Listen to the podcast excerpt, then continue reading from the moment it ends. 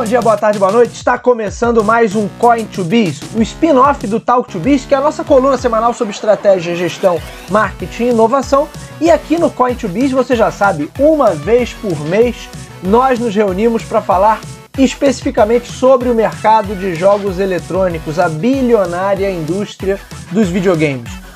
O meu nome é Bruno Garcia, eu sou professor e profissional na área de marketing e business e hoje a gente vai falar sobre ciclo de vida de produtos dentro do mercado gamer. Primeiro entender, né, recapitular o que, que é o ciclo de vida de produtos e entender como as decisões referentes a isso afetam a dinâmica desse mercado e a dinâmica dos competidores que estão nesse mercado.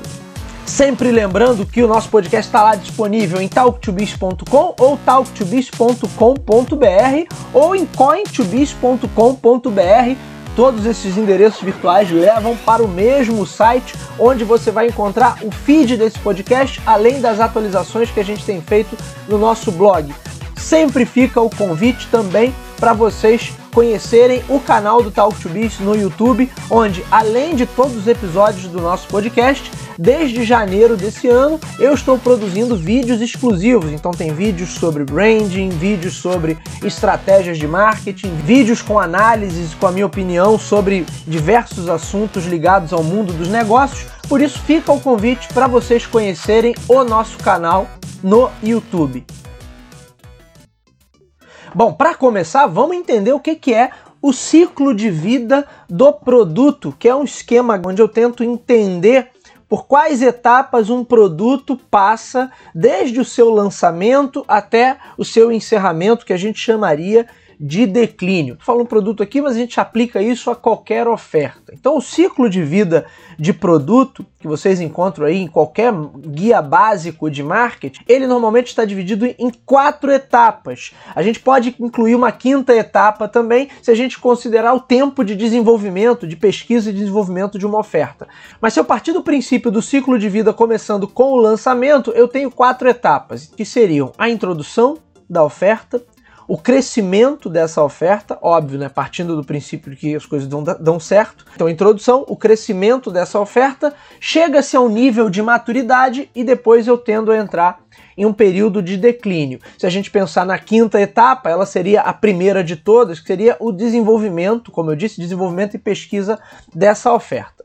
Então vamos lá. Qual a importância de eu olhar para esse ciclo de vida e entender em que etapa uma oferta, um produto está. É porque em cada uma dessas etapas eu vou ter níveis de investimento e tipos de investimento em marketing diferentes e vou ter também possivelmente diferentes taxas de retorno. Logo, quando um produto está em introdução, eu tenho alto investimento para fazer o lançamento desse produto e possivelmente ainda tenho pouco retorno em relação às vendas. Quando o produto está em fase de crescimento, eu também estou investindo bastante em marketing, em esforço comercial para aumentar a participação desse produto. Estou começando a ter uma compensação disso a nível de vendas. Já no período de maturidade, eu tenho um produto que já se estabeleceu em um mercado e já se estabeleceu junto ao público. Isso significa dizer que eu possivelmente não vou ter um investimento em marketing, principalmente em promoção, tão alto nesse período e vou ter retornos maiores porque o público e o mercado como um todo já aceitou esse, essa oferta, já aceitou esse produto.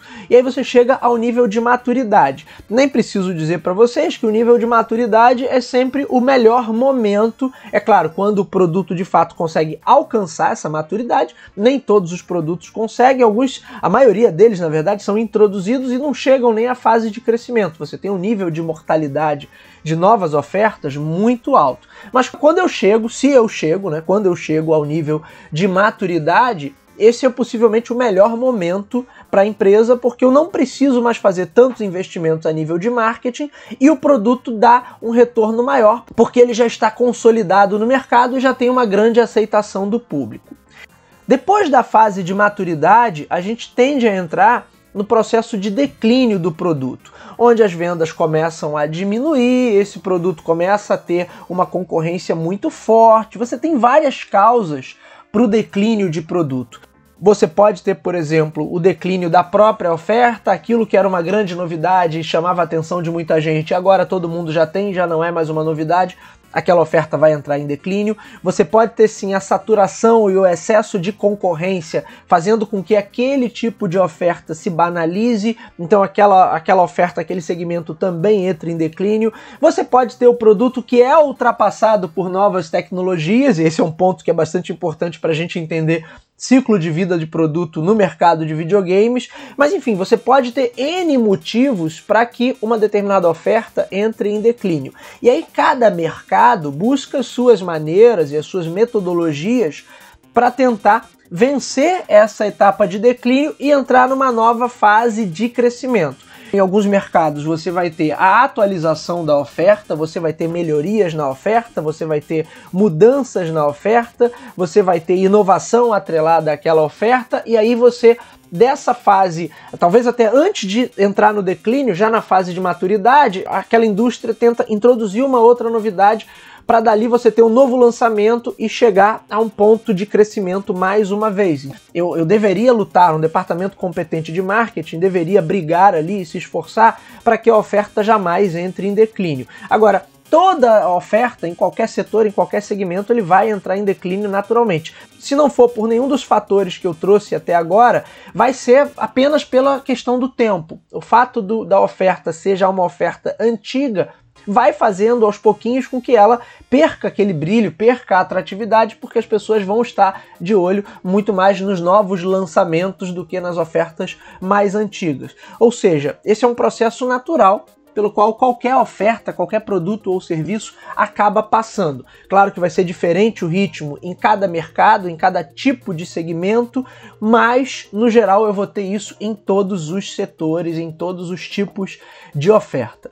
Agora que a gente já olhou aqui e entendeu um pouquinho melhor o que é o ciclo de vida de produto, e eu entendi por que é importante que eu saiba em qual etapa o meu produto está, em qual etapa os meus concorrentes estão, justamente para eu poder calibrar quais vão ser minhas ações, os meus esforços e o nível de investimento, o tipo de investimento em marketing, vamos olhar para o ciclo de vida de produtos no mercado de videogames. Como todo mercado que, que tem uma das suas principais forças, um dos seus principais fatores, a tecnologia, você tem sempre ciclos de vida que são superados por novas tecnologias que são introduzidas.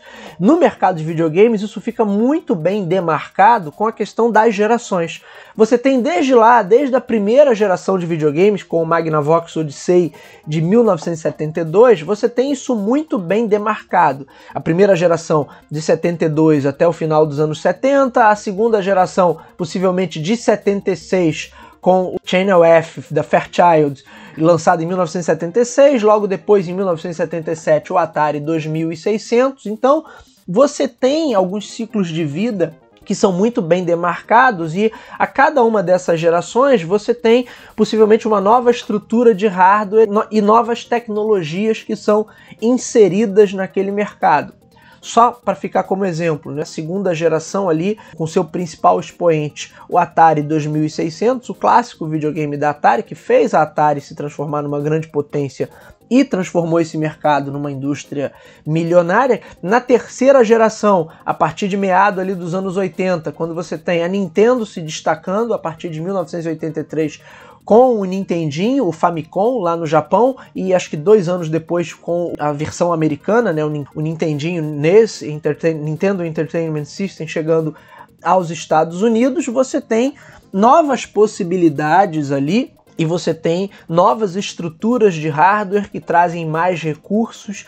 Por que, que eu estou falando isso? Porque o ciclo de vida de produtos dentro desse mercado de videogames e em geral nos mercados de tecnologia, eles ficam muito bem demarcados por conta dessas evoluções de hardware e junto com a evolução de hardware, o barateamento dos preços dos componentes de, de microchips, de placas e por aí vai.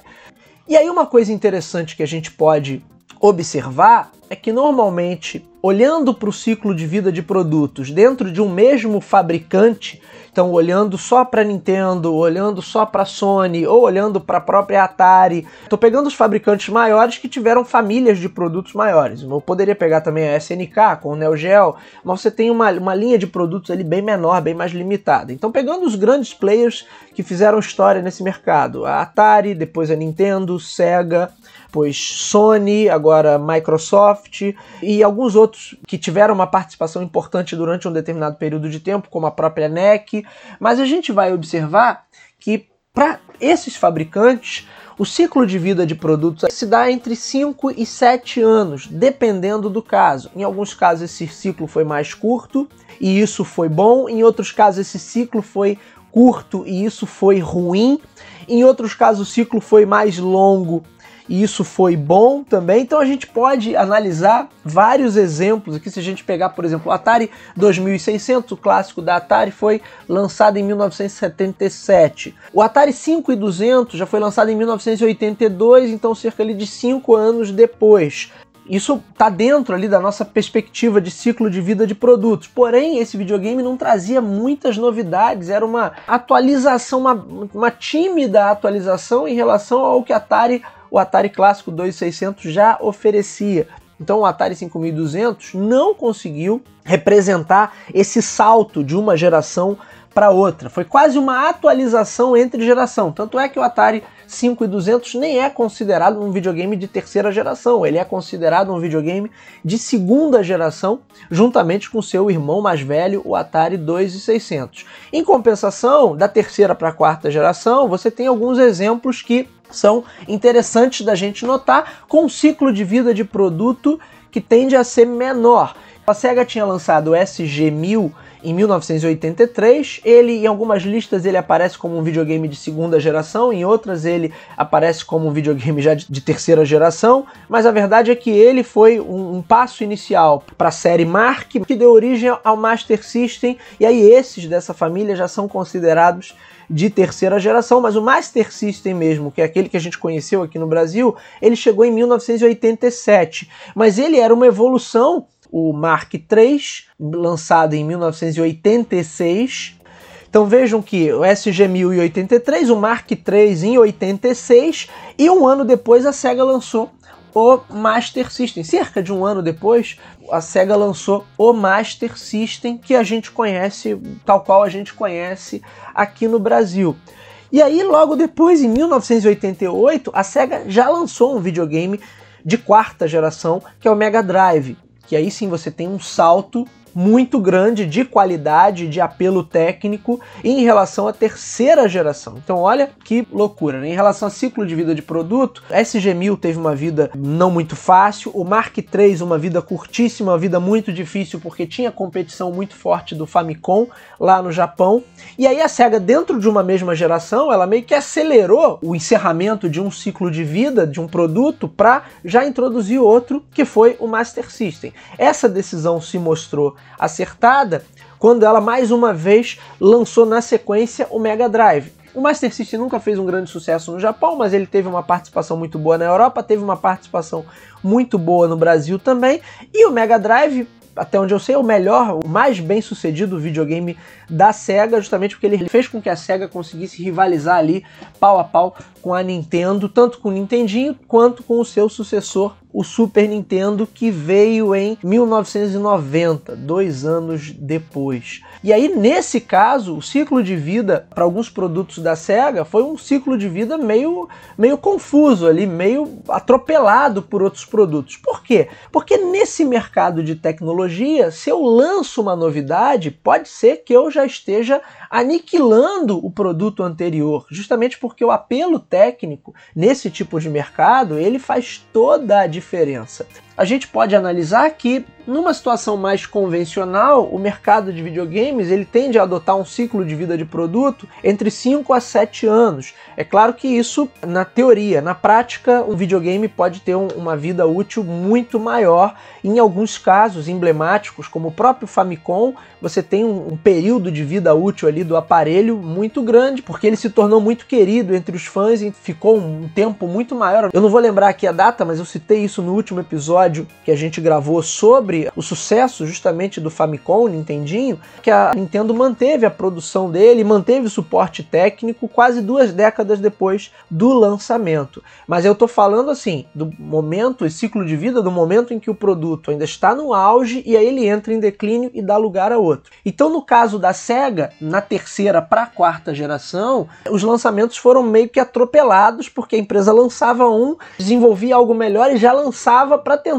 atropelar o mercado, uma política que ela manteve na quarta geração, mas que aí já não deu tão certo, porque a Sega lançou em 1991 o Sega CD, ou Mega CD no Japão, que era o, o, acessório que permitia a leitura de jogos gravados num CD-ROM, e em 94 ela lançou o 32X. Eu tive um 32X, inclusive, que você acoplava no Mega Drive para supostamente dar maior poderio gráfico a ele e rodar jogos já de quinta geração e teriam uma qualidade gráfica, uma qualidade visual, uma qualidade sonora muito maior. Aí no caso do 32X, o Sega CD até fez um relativo sucesso, se tornou emblemático, mas não foi um grande lançamento ao colocasse o Mega Drive na dianteira, tanto é que a Nintendo pensou em lançar um, um acessório de CD também para o Super Nintendo e acabou não o fazendo, e o 32X foi um grande fiasco, inclusive teve pouquíssimos jogos, se não me falha a memória, menos de 50 títulos foram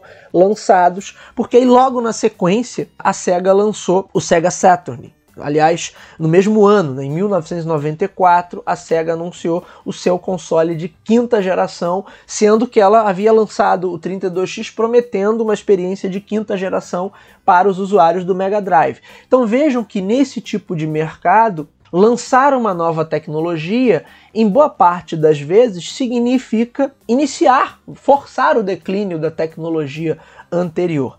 Até porque boa parte dessa história dos videogames você não teve retrocompatibilidade, exceto assim a partir do uso de acessórios, mas que não era um negócio muito prático. Você poderia rodar jogos de Master System no Mega Drive com um acessório, você já tinha o Master, já tinha as fitas, aí você comprava o console da nova geração da mesma empresa e você tinha que comprar os jogos todos de novo. Então você teria que comprar ah, para manter a sua biblioteca do Master System, você teria que comprar um adaptador para o Mega Drive. Então você nunca teve a retrocompatibilidade como um forte. Logo, você lançar novos produtos ou lançar a geração a geração seguinte significava você meio que forçar a mão para já colocar em declínio a geração anterior. Aí a Sony entra nesse mercado com seu primeiro PlayStation, também em 1994, ela se torna uma potência Seis anos depois, no ano 2000, ela lança o Play 2, sendo que dois anos antes a SEGA já tinha lançado o Dreamcast, que era o seu videogame de sexta geração.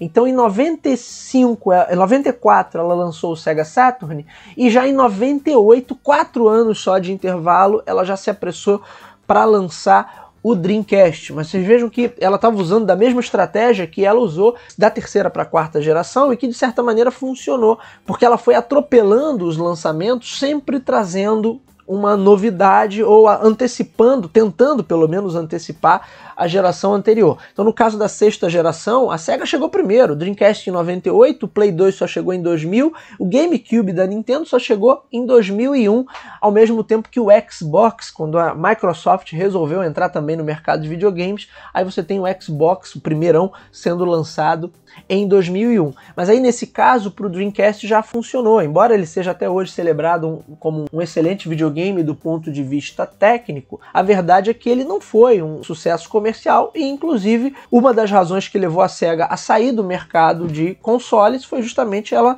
há duas gerações não, não conseguindo obter bons resultados. Então ela não teve tão bons resultados assim na quinta geração com o Sega Saturn e ela não teve um bom resultado com o Dreamcast na sexta geração.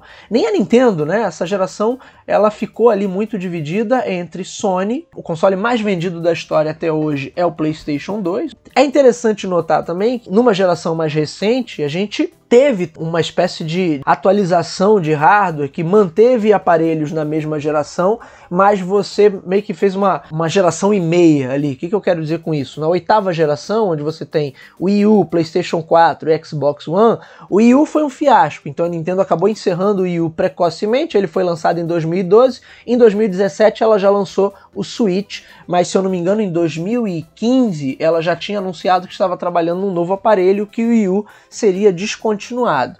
Mas aí você tem a questão de, do videogame de fato ser um fracasso comercial, o que a gente já viu lá atrás com o, o Atari 5200, depois com o SG-1000 da Sega e com o próprio Mark III, ok? Então fazia sentido essa mudança de hardware dentro de uma mesma geração. Mas aí você tem Sony e Microsoft que estavam indo muito bem, mas que também lançaram atualizações em hardware proporcionando maior qualidade gráfica. E isso é interessante, porque a atualização de hardware você sempre tem. Você tem várias versões daquele produto. Aconteceu com todos os principais videogames.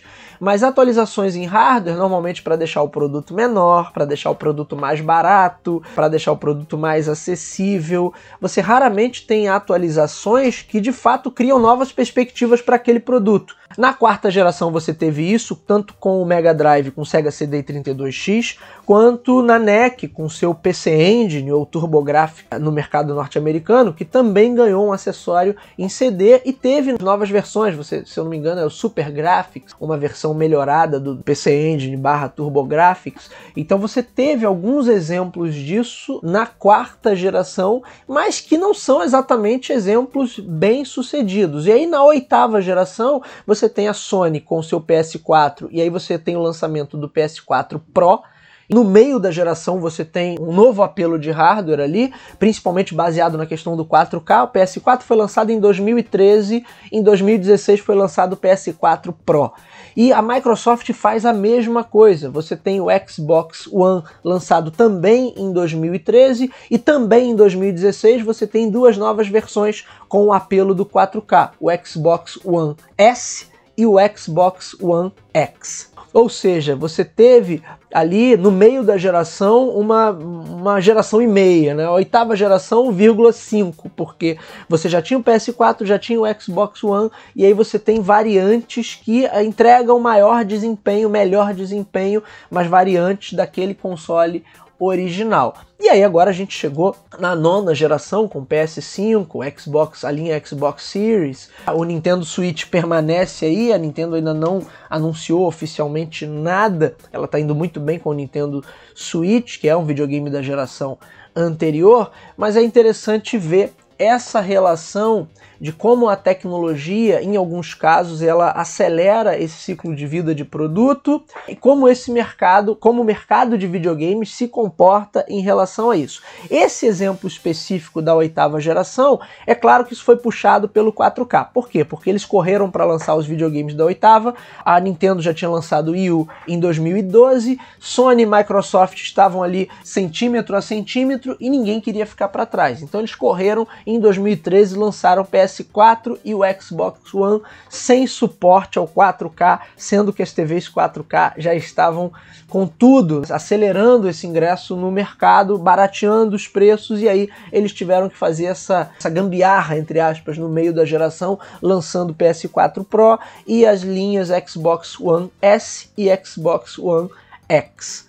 Agora, como uma análise final, não é se é que a gente pode chegar a uma conclusão em relação a isso, ciclo de vida de produtos no mercado gamer, o que me parece que está muito claro é que sempre que a indústria acelera esses ciclos, se na perspectiva do consumidor está havendo de fato um ganho, uma melhoria, se aquela entrega está de fato sendo substituída por uma outra entrega, mas que tenha performance verdadeiramente melhor, que tenha um apelo verdadeiramente maior, os resultados costumam ser mais positivos. Sempre que essa indústria se comporta atropelando os lançamentos, meio que na marra, colocando em declínio produtos anteriores, mas que estavam indo bem e sem oferecer algo de fato que seja representativo, que de fato o consumidor olhe e veja a diferença efetiva, aí a coisa tende a não funcionar tão bem. A gente poderia analisar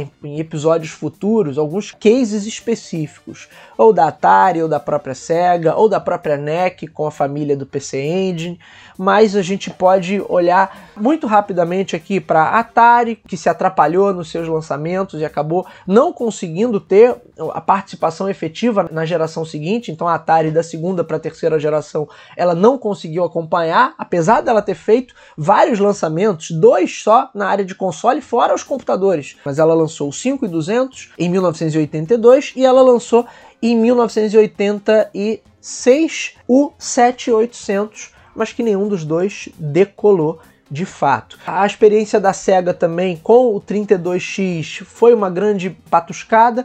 O 32X foi um fiasco, ele não conseguiu dar sobrevida para o Mega Drive, porque as pessoas começaram a olhar para o Sega Saturn e rapidamente entenderam que ele era o futuro, não o 32X. A SEGA depois se atrapalhou também em relação ao Sega Saturn e ao Dreamcast. Na época teve até uma fala de um executivo, um ex-executivo da Sega, que falou que o Sega Saturn não era o futuro da companhia, o que foi um balde de água fria tanto para as desenvolvedoras quanto para o público que tinha apostado naquele console. Então sempre que as empresas apressam esse ciclo, mas sem entregar, sem demonstrar benefícios de fato para o consumidor, a coisa tende a não funcionar tão bem. Agora, quando as empresas, mesmo acelerando até demais esse ciclo, como foi o caso da Sega, 86, 87 Master System, 88 já Mega Drive, ela atropelou com certeza o ciclo de vida do Master System enquanto produto, já lançando uma geração muito superior. Mas isso não atrapalhou é claro que ela já tinha experiência de, estar sendo mal sucedida com o Master System no mercado japonês, mas ela depois conseguiu estabelecer o produto em outros mercados e estabeleceu com muito sucesso. E em contrapartida, o Mega Drive, que ela acelerou para botar no mercado e já atropelar a concorrência, ela só não saiu da frente da, do, da NEC com o PC Engine, que é considerado o primeiro videogame de quarta geração. Ele foi lançado em 1987, mas ainda assim, essa aceleração, no caso, de ciclo de vida de produto fez com que a SEGA ganhasse a dianteira nesse mercado, por isso ela ganhou tanta força da terceira para a quarta geração. Então isso é uma coisa para observar também, como esses ciclos de vidas de produto em mercados de tecnologia, eles podem ser mais curtos ou mais amplos, mais extensos, de acordo também com o nível de inovação que você tem ali e, é claro, o nível de agressividade dos competidores. A gente vai voltar a falar disso em outros episódios e certamente eu vou trazer alguns cases específicos para a gente analisar. Um último recado, esse Coin2Biz saiu com um pouquinho de atraso. A gente tem um, um, episódio por mês e esse é o episódio referente ao mês de fevereiro, mas ele já está saindo no dia 3 de março. Mas a gente vai botar a casa em ordem a partir agora de março, então daqui a duas semanas a gente tem um novo episódio do Coin2Biz para manter o cronograma de publicações certinho. Muito bem, senhores, esse foi o nosso episódio de hoje. O meu nome é Bruno Garcia, você já sabe, me encontra aí nas principais plataformas sociais. Bruno Garcia no LinkedIn, Bruno Underline Talk to Biz no Instagram. É sempre muito legal quando vocês mandam o feedback de vocês, mandem sugestões de temas, mandem perguntas para serem respondidas aqui no nosso programa. É sempre muito legal e muito positiva essa troca. O Coin2Biz, assim como o Talk2Biz, está disponível nas principais plataformas do ramo. Se você é usuário Apple, vai lá no aplicativo de podcast do iOS. Se você é usuário Android, vai lá em Google Podcasts. Se você está acostumado a ouvir suas músicas e seus programas prediletos pelo Spotify, pelo Deezer, pelo Amazon Music, também estamos por lá. Basta buscar por Coin, o número 2, e Biz, que você nos encontra, ou pelo nome do Talk to Biz, né? Talk, o número 2, e Biz, que você também nos encontra. Sempre vale a pena lembrar que o Coin2Biz não tem mais um feed próprio, então os episódios do Coin2Biz são publicados no feed do Talk2Biz. Você pode ir direto na fonte também, talk2biz.com, talk2biz.com.br ou coin2biz.com.br. Em todos esses endereços você cai no mesmo lugar. Por fim, sempre aquele pedido, se você gosta do nosso conteúdo, gosta do trabalho que a gente desenvolve por aqui, compartilhe, indique para os seus amigos, vamos atuar nessa corrente do bem, levando bom conhecimento sobre marketing, sobre gestão, sobre estratégia, sobre inovação, sobre tecnologia a um número cada vez maior de ouvintes. É isso, meus amigos, hoje vou ficando por aqui, nos vemos na semana que vem, um abraço a todos, até lá!